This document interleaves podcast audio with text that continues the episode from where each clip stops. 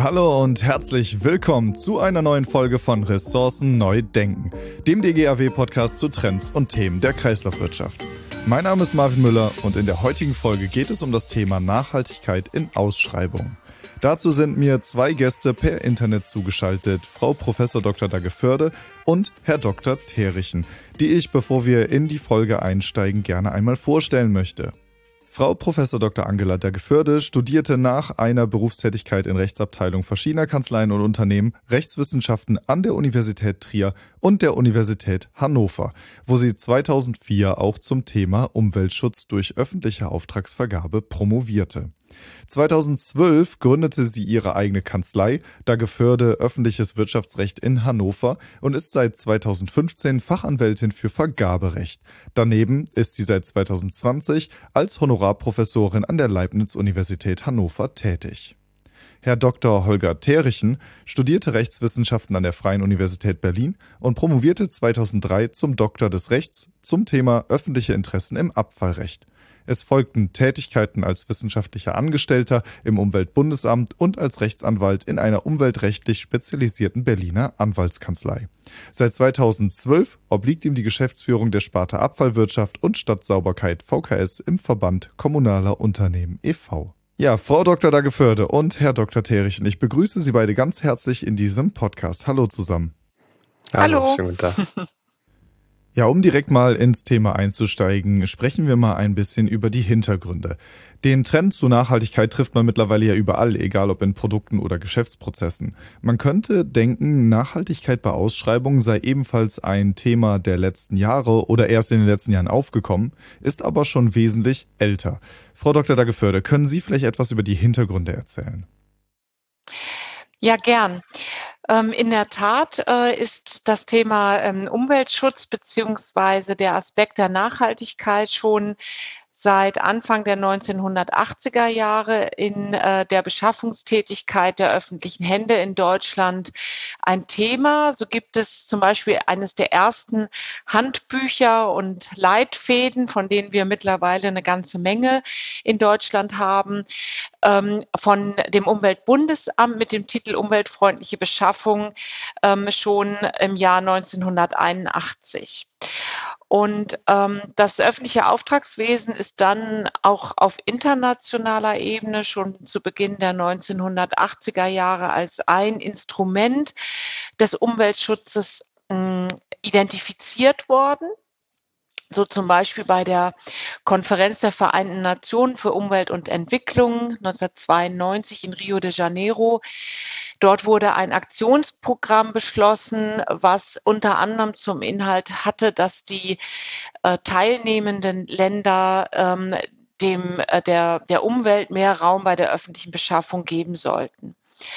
Und dann ähm, ein weiterer Meilenstein jetzt auf der EU-Ebene, das sechste Umweltaktionsprogramm der Europäischen Gemeinschaft für den Zeitraum 2002 bis 2012, wo ein nach ökologischen Kriterien ausgelegtes öffentliches Beschaffungswesen explizit als ein Instrument zur Erreichung der Umweltziele der IG ähm, benannt wurde.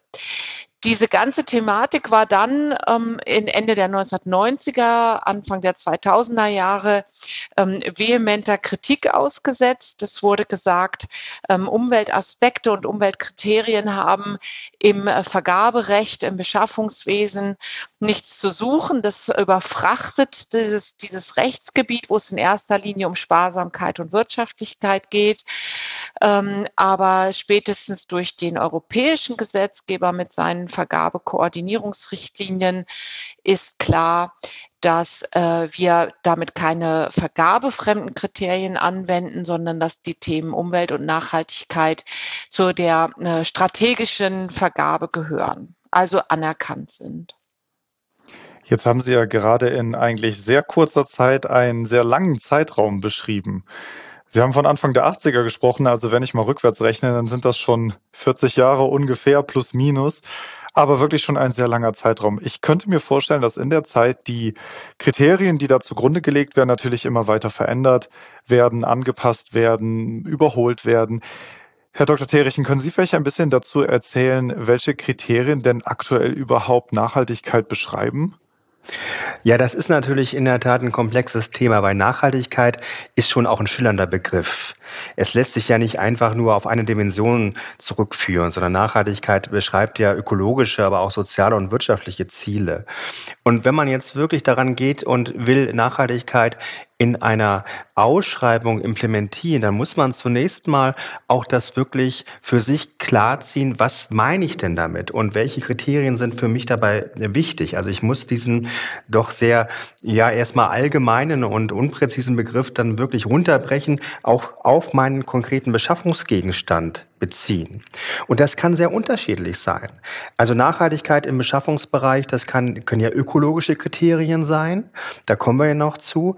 Aber es kann natürlich genauso die Frage sein, unter welchen Bedingungen wurde denn ein Produkt hergestellt? Also Stichwort Ausschluss von Kinderarbeit oder äh, dass ich sicherstelle, dass bestimmte Arbeitsnormen ähm, erfüllt worden sind. Oder die Frage, wie bekommen, kommen bestimmte Produkte zu mir? Also die Transport, ähm, die Transportemissionen, die beispielsweise anfallen. Und das Ganze wird natürlich noch mal ein bisschen dadurch komplizierter, dass durchaus auch Zielkonflikte vorliegen können. Also auch äh, unterschiedliche Nachhaltigkeitsziele und die Vereinten Nationen haben ja bekanntlich 17 Nachhaltigkeitsziele, die 17 SDGs äh, verabschiedet. Die können ja auch in einem Spannungs- und in einem Konfliktverhältnis zueinander stehen. Das heißt, ähm, wenn ich wirklich mir vornehme, und das ist ja sinnvoll, dass ich als öffentlicher Auftraggeber sage, ich will nachhaltig beschaffen, dann muss ich zunächst für mich genau definieren, was sind denn die konkreten Indikatoren, was sind die konkreten Kriterien, an denen ich für meinen konkreten Leistungs- und Beschaffungsgegenstand jetzt Nachhaltigkeit festmachen will. Und das ist die Herausforderung, die dann auch jeder öffentliche Auftraggeber erstmal bewältigen muss. Hm. Ja, das klingt äh, in der Tat ganz schön komplex, was Sie gerade beschreiben. Wie sieht das denn dann in der Praxis aus? Also gibt es da bundesweite Qualitätsmerkmale und wenn ja, wer entscheidet das denn eigentlich dann? Also wird das auf Bundesebene auch entschieden, was nachhaltig eigentlich ist und was nicht? Oder ist das auch ein Flickenteppich, der dann in den Ländern und Kommunen liegt? Also vom Grundsatz her entscheidet erstmal jede öffentliche Hand, die ja für sich selbst beschafft, jeder öffentliche Auftraggeber selber, was er für sachgerecht hält, was er für angemessen hält, was er auch will. Ähm, es gibt ähm, ähm, nur geringe ähm, Lenkungswirkungen, äh, sage ich mal, durch den Bund oder die Länder, durch entsprechende Erlasse oder Verwaltungsvorschriften. Ähm, an manchen Stellen allerdings, ähm, und das ist äh, in der Regel initiiert durch die EU, gibt es verbindliche Vorgaben. Das sind Bundesvorschriften, die also letztlich vom Bund kommen. So zum Beispiel ähm, die Verpflichtung, äh, im Vergaberecht bei der Beschaffung von energieverbrauchsrelevanten Waren, Bau oder Dienstleistungen ähm, auf die Energieeffizienz zu achten oder bei der Beschaffung von Fahrzeugen wie auch Bussen für den öffentlichen Personennahverkehr ähm, oder anderen Fahrzeugen für den öffentlichen und kommunalen Fuhrpark auf ähm, Emissionen zu achten und einen bestimmten Prozentsatz des Fuhrparks als saubere Fahrzeuge ähm, einzukaufen. Und nicht zuletzt eine Vorschrift dann auch aus dem Abfallrecht, Paragraph 45 Kreislaufwirtschaftsgesetz, der die Behörden des Bundes dazu verpflichtet, ähm, abfallarme, recyclingfähige und ähnliche Produkte zu bevorzugen, die also sehr im Sinne der Kreislaufwirtschaft sind. Und ähm, man kann im Grunde für sich ähm, verankern, dass es immer drei Stellschrauben oder Anknüpfungspunkte im Vergabeverfahren ähm, gibt, an denen man das Thema aufhängen kann. Das ist ähm, klassischerweise die Leistungsbeschreibung, wo ich als öffentlicher Auftraggeber das, was ich einkaufen will und meine Anforderungen abschließend beschreibe. Ähm, dann gibt es die Eignungsanforderungen und schließlich auch die, die Zuschlags- bzw. Wertungskriterien. Und das kann ich ähm, mit Beispielen auch hinterlegen. Bei der Leistungsbeschreibung zum Beispiel könnte ich als ein Muss, also als eine verbindliche Anforderung äh, definieren, wo die Rohstoffe oder Materialien, die zum Einsatz kommen sollen, bei meinem Auftrag herkommen oder wie sie hergestellt äh, worden sein müssen. Beispiel, ähm, Holzprodukte, die durch die Bundesverwaltung beschafft werden müssen, nachweislich aus legaler und nachhaltiger Waldbewirtschaftung stammen. Das muss der Bieter dann durch entsprechende geeignete Zertifikate ähm, nachweisen. Ähm, dann das schon genannte saubere Fahrzeugebeschaffungsgesetz, wo der Auftraggeber dann einfach in den, in der Leistungsbeschreibung klar definiert, wie emissionsarm, wie sauber das Fahrzeug sein muss, ähm, was er einkaufen will. Und ähm, bei den Wertungskriterien hingegen ähm, wird ein Plus an Umweltfreundlichkeit bewertet, ähm, wie zum Beispiel die Höhe von CO2-Emissionen, die bei der Dienstleistung wie zum Beispiel auch einer Abfallverbrennung ausgestoßen werden. Die Transportentfernung, die Herr Terichen eben schon angesprochen hatte, die Energieeffizienz oder auch der Energieverbrauch. Da wird also quasi das bessere, die bessere Leistung, äh, die umweltfreundlichere, nachhaltigere Leistung eines Anbieters dann ähm, entsprechend bewertet. Ähm, ein Bieter, der einen günstigeren Preis anbietet, kann dann aber das Umweltkriterium unter Umständen auch noch ähm, schlagen, also das schlechtere Abschneiden beim Umweltkriterium kompensieren. Das ist eben der Unterschied zur Leistungsbeschreibung, wo die Vorgaben verbindlich für alle sind. So, wenn ich mir jetzt mal vorstelle, ich bin jetzt verantwortlich für so eine Ausschreibung und soll das mal aufsetzen. Also es gibt eine ganze Menge Gesetze, denen ich folgen muss, sei es auf äh, Bundesebene und EU-Ebene. Da kommen wir später noch einmal drauf zu sprechen. Ist das dann der Punkt, wo Sie ins Spiel kommen? Also um das Ganze dann rechtssicher zu machen und diese Ausschreibungen auch zu überprüfen? Vielleicht kann ich an der Stelle auch mal einhaken und zwar der, der Frage in der Tat, wie, wie wird denn sowas justiziabel an der Stelle? Nicht? Und wie, ähm, welche rechtlichen Risiken gehe ich vielleicht auch als öffentlicher Auftraggeber ein? Ähm, also erstens, ich habe die rechtlichen Vorgaben, die dann eben teilweise sehr spezifisch für bestimmte Beschaffungsgegenstände gemacht werden. Wir haben im Kreislaufwirtschaftsgesetz die Regelung, dass ich grundsätzlich schauen muss, was ich bei meinen Beschaffungsprojekten eben auch äh, Rezyklate zum Beispiel beschaffe oder äh, verwertbare äh, Gegenstände. Ein, ein wichtiges Thema, was sich dann stellt, ist die Frage, hat das Ganze denn eigentlich auch einen Drittschutz? Also hat es sozusagen, sind das Vorgaben, die auch einen Biet, die auch ein Bieter geltend machen kann im Vergabeverfahren, sodass jemand sagen kann, hey, öffentlicher Auftraggeber, äh, das, was du da beschaffen willst, da gibt es eigentlich eine bessere Lösung für. Ich habe da eine bessere, eine hochwertigere Lösung, die zum Beispiel auch eine höherwertige Verwertbarkeit darstellt oder die ökologisch besser ist. Und das hast du durch, durch deine Leistungsbeschreibung ähm, ausgeschlossen oder du hast das sozusagen verhindert, dass ich mit meinem ökologisch besseren und nachhaltigeren Produkt zum Zuge kommen kann. Und da ist es eine ganz entscheidende Frage, ob ich das rügen kann und ob ich selber im Vergabeverfahren dieses geltend machen kann und sagen, diese Ausschreibung greife ich an, weil sie eben nicht darauf abzielt, auf das nachhaltigste ähm, Gut, auf das nachhaltigste Produkt oder eben auch Dienstleistung. Das ist ein großes Thema. Ähm, und äh, allerdings ist die Tendenz, man könnte sagen, leider ein Stück weit die, dass viele sagen, da gibt es keinen Drittschutz. Ähm, und ich kann eben auch, wenn ich das bessere, nachhaltigere Produkt eigentlich anbieten könnte, kann ich mich nicht äh, darauf berufen und damit eine Ausschreibung angreifen, die das eben nicht entsprechend abbildet. Ähm, das ist natürlich ein Stück weit schade, weil das wäre ein scharfes Schwert. In dem Moment, wo ein öffentlicher Auftraggeber, der mich sieht, dass, dass, äh, eben, dass er wirklich das nachhaltigste Produkt doch mit zumindest einbeziehen muss, ähm, weil sonst eben seine Ausschreibung angreifbar ist, ist natürlich der Anreiz viel größer, das auch abzubilden. Und deswegen ist das so ein Thema, inwieweit auch solche Vorgaben in der Tat auch Anbieter, potenzielle Anbieter berechtigen können, dann eigene Rechtsmittel einzulegen. Aber da ist in der Tat die Tendenz eher restriktiv. Hm. Finde ich das ein sehr interessanter Punkt. Vielleicht können wir ganz kurz da noch bleiben. Ähm, wenn ich mir jetzt mal vorstelle, also da, da gibt es jetzt Unternehmen, die dann eben dabei nicht berücksichtigt äh, worden sind und sich, ich sag's mal salopp, vielleicht unfair behandelt fühlen oder meinen, sie hätten doch diese Ausschreibung gewinnen müssen. Ich könnte mir vorstellen, dass so Ausschreibungen doch ziemlich angreifbar sind, oder? Ich meine, also Preis, günstigster Preis ist ja nicht das einzige Kriterium, nach dem so etwas vergeben wird. Kommt das denn in der Praxis häufig vor? Also findet man sich dann da oft, ich sag mal, vor Gericht wieder und dann stehen da die Unternehmen reihenweise Schlangen, sagen, hör mal, wir hätten doch eigentlich? Oder wie sieht das aus? Ja, reihenweise vielleicht nicht, aber es gibt tatsächlich Branchen, in der ein Ausschreibungsverfahren auch von so enormer wirtschaftlicher Bedeutung für die Anbieterseite ist, dass ähm, man ähm, als unterlegenes Unternehmen ähm, schon ähm, den, den Gang zu, zu Gericht, wie Sie sagen, zur Vergabekammer sucht und das Verfahren nachprüfen lässt, ähm, einfach um sicherzugehen, dass alles ähm, formal äh, und auch in wettbewerblicher Hinsicht korrekt gelaufen ist, wenn man eben selbst diesen Auftrag dann nicht bekommen soll.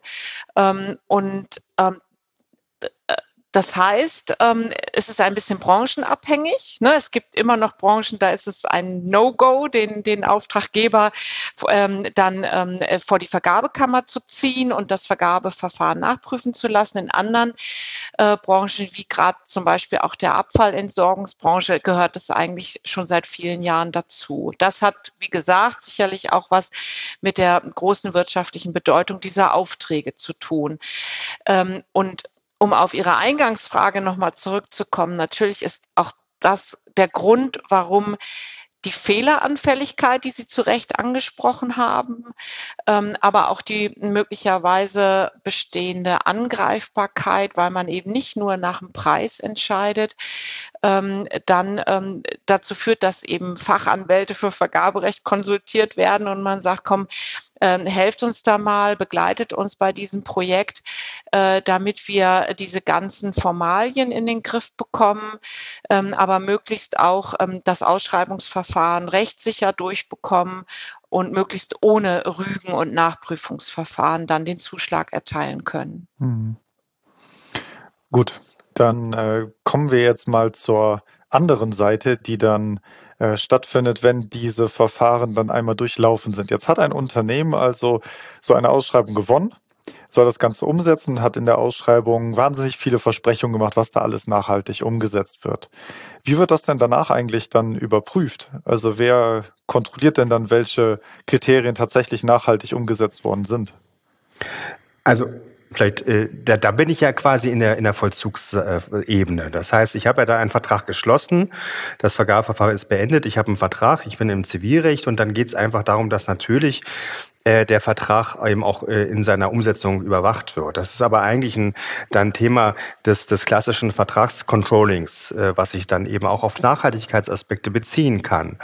Ähm, und sinnvollerweise wird man natürlich bei der Konzeption einer Ausschreibung schon darauf achten, dass man hier auch Dinge benennt, die auch gut, gut nachgehalten werden können und gut, gut kontrollierbar sind. Nicht? Das ist natürlich dann auch wichtig, dass man diese Dinge entsprechend schon bei der Ausschreibungsbewertung ähm, natürlich äh, sich nachweisen und belegen lässt, aber dann eben auch nachhalten kann im Vertragsdoing, also in der operativen Durchführung.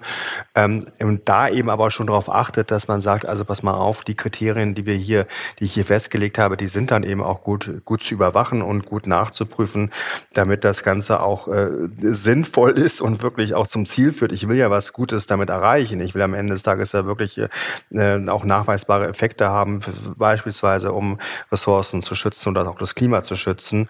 Und das erreiche ich natürlich nur, wenn dann auch konkret belegbare, im Vertragsvollzug belegbare Effekte auch ähm, entsprechend gezeitigt werden. Wenn ich das kurz ergänzen darf, da, da muss man sich eben bei der Vorbereitung des, ähm, der Ausschreibung auch schon Gedanken drüber machen. Wie will ich denn als Auftraggeber sicherstellen, dass der Bieter, der mir ganz viel versprochen hat im Vergabeverfahren, in der Vertragsdurchführung, sich an diese Versprechungen dann auch hält? Und das muss ich durch entsprechende vertragliche Mechanismen, die ich von vornherein mit ausschreibe, also auf die die Bieter dann auch anbieten, muss ich das gewährleisten, dass ich mir Kontrolle Kontrollrechte äh, dort hineinschreibe in den Vertrag, dass ich äh, Nachweispflichten zulasten des Auftragnehmers dort reinschreibe und eben auch Sanktionen für den Fall, dass das Geschuldete soll, was man mir versprochen hat, dann nicht erbracht wird. Und das dann dann klassischerweise Vertragsstrafen, ähm, Kündigungsrechte ähm, und, und ähnliches. Ne? Aber das ist etwas, was man immer bei der Vorbereitung der Ausschreibung schon mitdenken muss. Was muss in den Vertrag rein, damit ich als Auftraggeber am Ende auch gewährleisten kann, dass der, der die Ausschreibung gewonnen hat, dann auch das macht, was er mir versprochen hat. Das klingt aber schon nach äh, ganz schön viel mehr Arbeit, oder? Ja, wobei da gibt es schon durchaus ähm, Standardklauseln und Vertragsmuster, äh, derer man sich da bedienen kann, auch wenn man jetzt äh, kein äh, Jurist ist, kein Anwalt ist. Ähm, das sind schon zum Teil ähm, auch ähm, Regelungen, die man in Vertragshandbüchern und in Mustern auch nachlesen kann und dann mhm. einfach verwenden kann für sich. Das ist jetzt auch kein Hexenwerk, was jeder für sich neu erfindet an der Stelle. Mhm. Weil es sind ja aber trotzdem noch nicht äh, alle oder ich sag mal noch nicht die überwiegende Mehrheit der Ausschreibungen nachhaltig gestaltet, oder? Und ähm, wenn ich mir das jetzt mal so anhöre, was Sie gerade gerade erzählen, dann ist ja so eine nachhaltige Ausschreibung schon ein bisschen ein steiniger Weg, sage ich mal. Also es gibt ne, von dem Verfahren der Erstellung und dann die Ausschreibung an sich, dann ähm, muss man das Ganze auch vergeben und dann auch nochmal kontrollieren. Da ist ja schon eine ganze Menge Arbeit. Also ist das vielleicht auch mit ein Grund, warum eben viele Kommunen diese Ausschreibung gar nicht nachhaltig gestalten können, weil da eben Arbeitskraft und vielleicht auch Geld eben dafür fehlt? Also das natürlich mache ich dann mehr als, als ein 0815-Programm, das ist völlig klar. Und Nachhaltigkeit wirklich zu definieren, ist nochmal ein eigener Arbeitsschritt. Das, das, das ist dann auch schon so.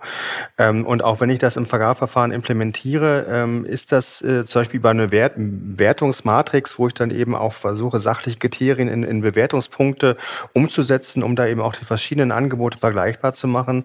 Klar, na, das, ist, das ist nicht trivial. Ähm, aber trotzdem, ich meine, warum diskutieren wir das Thema? Wir diskutieren es ja deswegen, weil die öffentliche Nachfrage macht und das öffentliche Beschaffungsvolumen durchaus so groß ist, dass damit eben auch wirtschaftliche Relevanz erzielt werden kann und auch wirklich Märkte, Märkte entwickelt und, und gefördert werden können. Und deswegen werben wir ja auch dafür, das zu machen. Aber man muss sich klar sein, das ist ein bisschen mehr äh, Aufwand damit verbunden. Deswegen sind ja auch viele Länder dabei, mit Leitfäden oder Hilfestellungen zu operieren, ähm, damit das jetzt nicht jeder einzelne Sachbearbeiter eines Auftraggebers machen muss. Das wäre sicherlich äh, zu viel verlangt, aber dass man sich zumindest ähm, an, an bestimmten vorgefertigten Dingen orientieren kann. Ich meine, das Einfachste, was man immer sagt, wo es, glaube ich, ja auch einen Preis gibt, also was ich sage, ich beschaffe eben als äh, für mein Büro eben Recyclingpapier. Ne? Das, das kann ich schon, das ist, glaube ich, relativ einfach. Oder bestimmte um Umweltsiegel zu verlangen. Ne? Da, das ist jetzt keine Kunst, ähm, da eben solche Kriterien. Aber natürlich, je komplexer eine Aufgabe wird, ein Bauvorhaben zum Beispiel, ja, oder auch Entsorgungsmaßnahmen, ja, wenn dann eben die Frage geht, ähm, welche Entsorgung soll es sein, welches Verwertungsverfahren, wie bewerte ich die Transportentfernung, wie bewerte ich bestimmte Verfahren, ähm, wie bewerte ich auch die ökologische Ausrichtung eines, eines Verfahrens, ähm, dann wird es natürlich auch komplexer. Aber man hat eben doch auch als öffentlicher Auftraggeber da Mittel in der Hand und äh, kann mit einer gut gestalteten Ausschreibung eben doch auch Dinge voranbringen. Hm. Und unter Umständen hat man sogar die Verpflichtung, ne? wie, wie mhm. zum Beispiel äh, ähm, äh, vorhin gesagt, saubere äh, Fahrzeuge, Beschaffungsgesetz oder auf den Energieverbrauch zu achten. Also da, wo der Gesetzgeber sagt, da, da müsst ihr machen. Ne? Oder auch das Landesministerium den Kommunen im Land vorgibt, ihr müsst auf bestimmte Dinge einfach achten bei den Ausschreibungen. Dann muss ich diesen von Ihnen angesprochenen Mehraufwand und auch dieses Risiko, dass mein Verfahren vielleicht etwas angreifbarer ist, als wenn ich nur äh, nach dem Preis ausschreiben würde, muss ich dann in Kauf nehmen hm. und diesen Weg gehen. Aber glauben Sie, also Herr Terrichen, Sie hatten gerade ähm, das Beispiel mit den Umweltsiegeln zum Beispiel ne, oder Recyclingpapier. Also es gibt ja schon, ich sage mal, einfache Schritte, so etwas nachhaltiger zu gestalten. Glauben Sie denn, dass es vielen Kommunen noch gar nicht bewusst, dass es auch so einfach sein kann oder auch, dass es vielleicht schon Leitfäden dazu gibt oder Hilfestellung?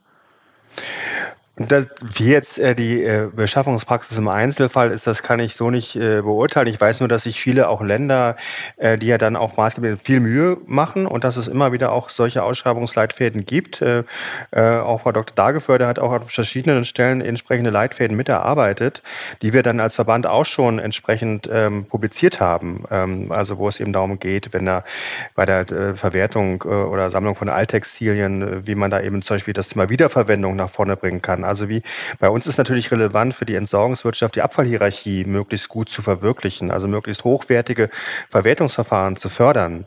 Na? Und da das, das, das kann man schon, das, das kann man schon machen.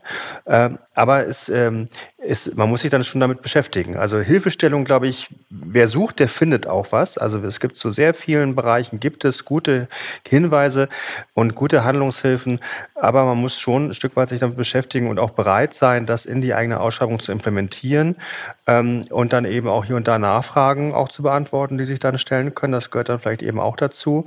Ähm, aber wie gesagt, ich weiß, dass es wirklich eine Menge von, von Hilfestellungen gibt, die man dann auch nutzen sollte. Hm. Und es ist vielleicht auch nicht nur die Bereitschaft oder nicht primär die Bereitschaft des Einzelnen, äh, mit der Beschaffung befassten öffentlichen Mitarbeiters, der, der, die, die da eine Rolle spielt, sondern es ist die Bereitschaft der Behörde oder des Hauses, ähm, äh, die, der Verwaltungseinheit, für die beschafft wird, dass man da für sich äh, dann zum Beispiel in der Kommune auch die Entscheidung trifft, unsere ähm, Ausschreibungen sollen eben das Thema ähm, Umwelt, äh, Nachhaltigkeit, Kreislaufwirtschaft auch wirklich beinhalten und berücksichtigen.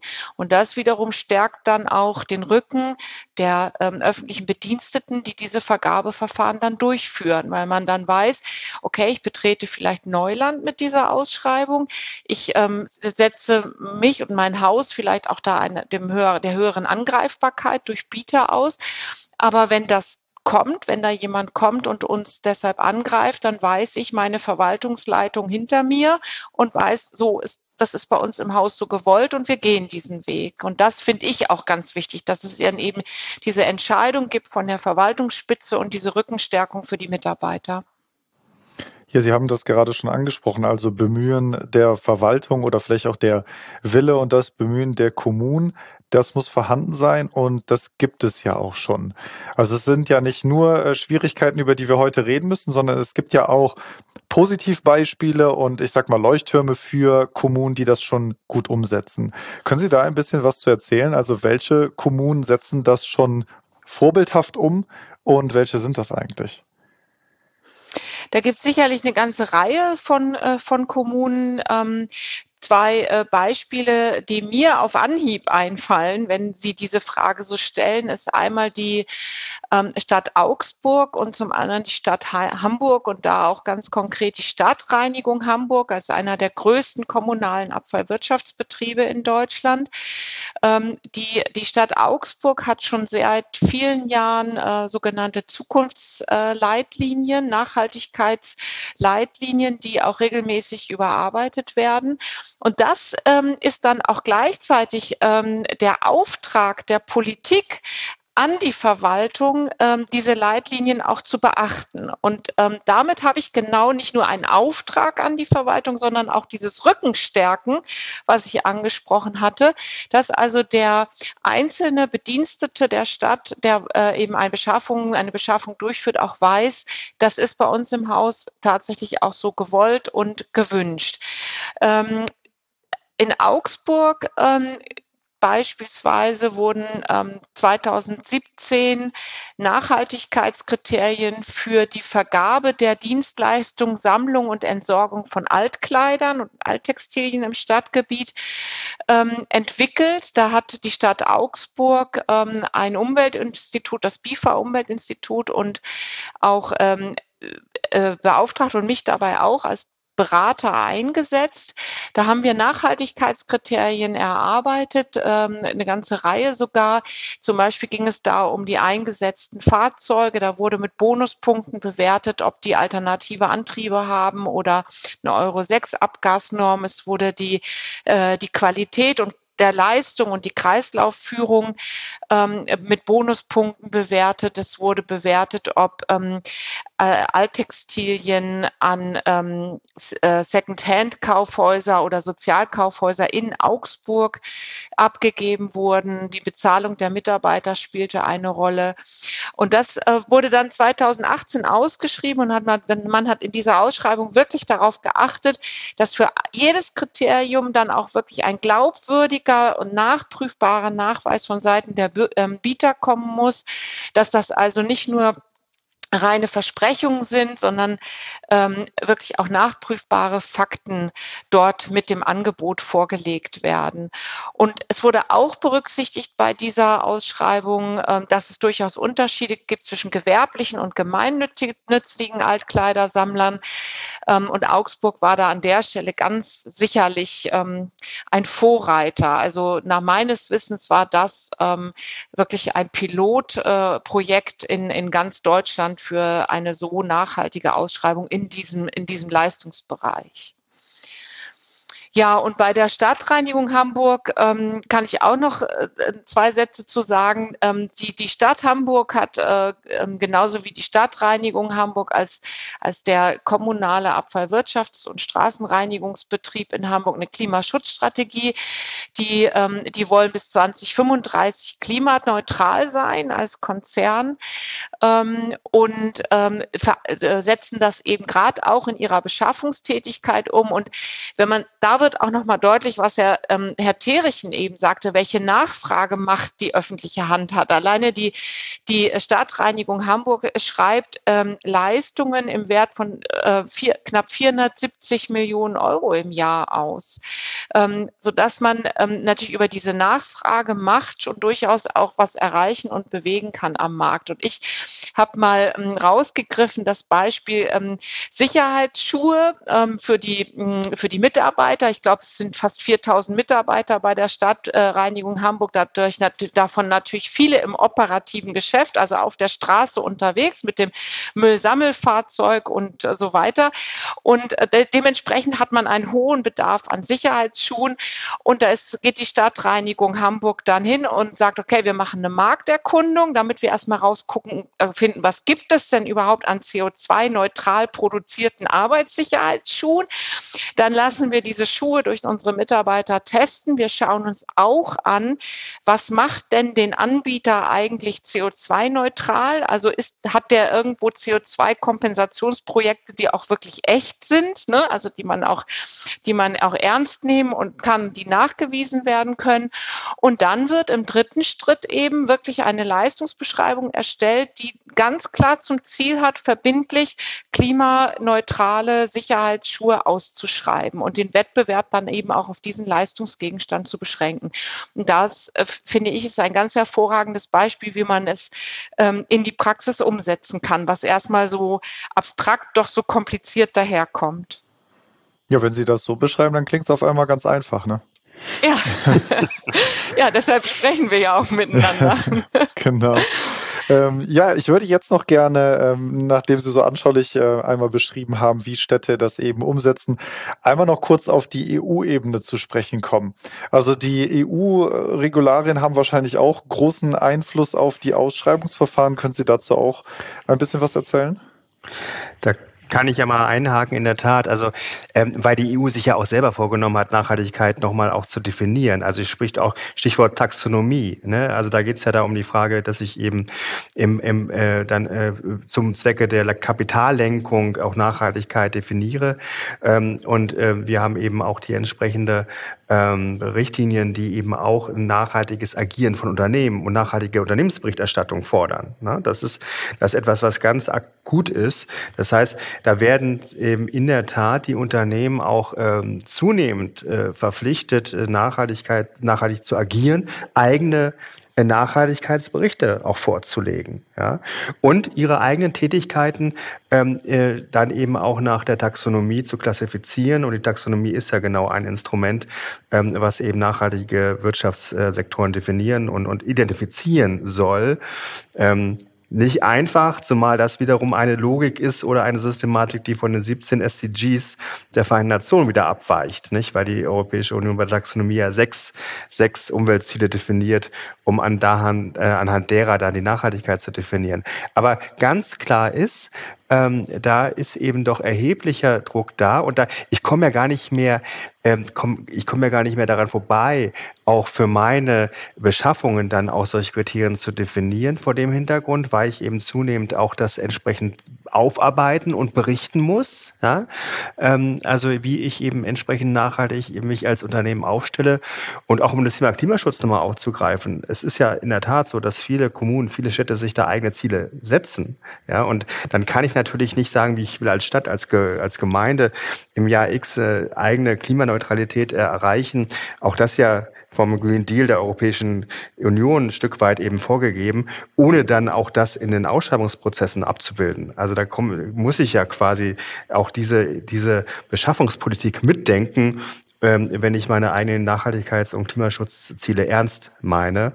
Also insoweit wirklich auch eine sehr dynamische Entwicklung, die von Europa kommt ähm, an der Stelle, aber eben auch nicht ganz, ganz einfach über die konkreten Inhalte ähm, lässt sich natürlich trefflich streiten. Wir haben die Diskussion über, über Atomkraft und Gas natürlich auch geführt. Ne? Sie wissen, dass Europa das ja als mhm. äh, unter bestimmten Voraussetzungen als nachhaltig beschreibt.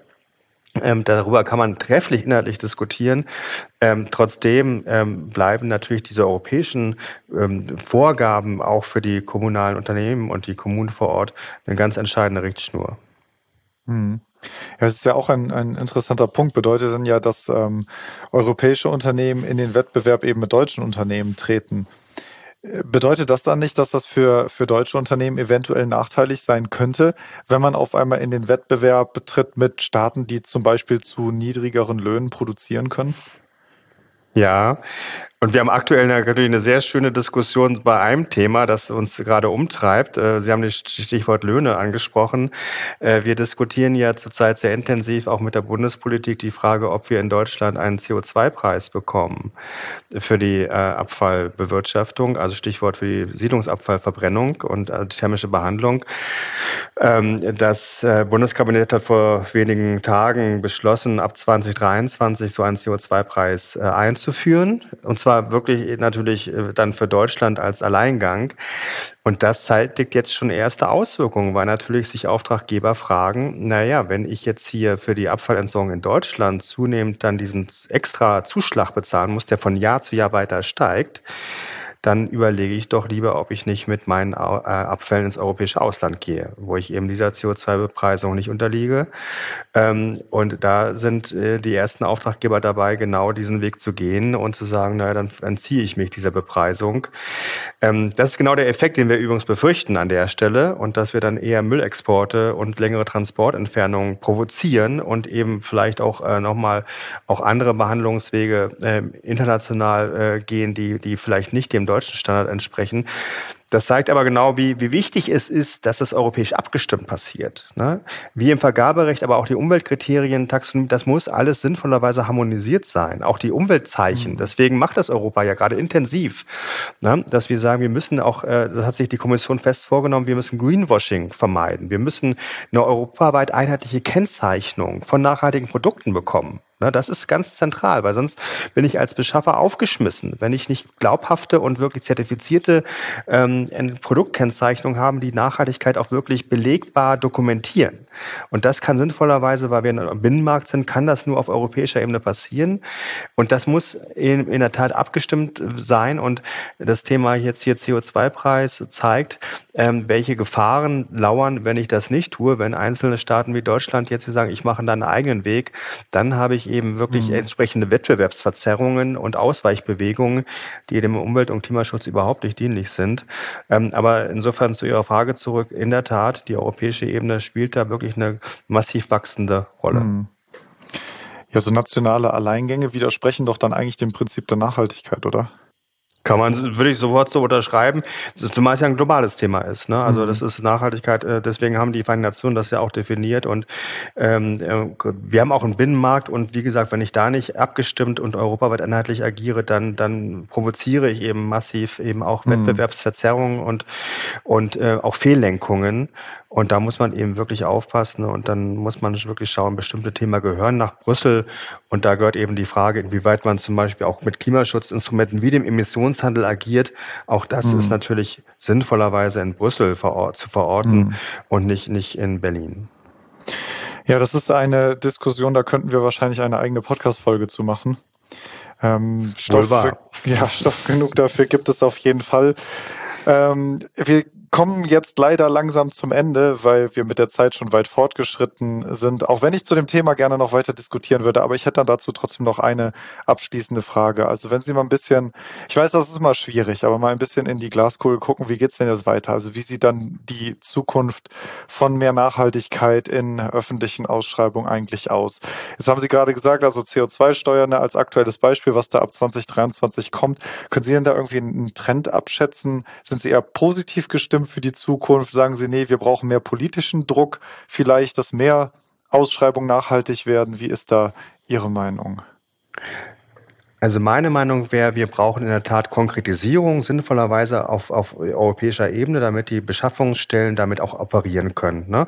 Und denen auch ein bisschen die Unsicherheit genommen wird und die das Rad nicht immer neu erfinden müssen. Also ich glaube schon, das bekommt eine wachsende Bedeutung, das ist unzweifelhaft.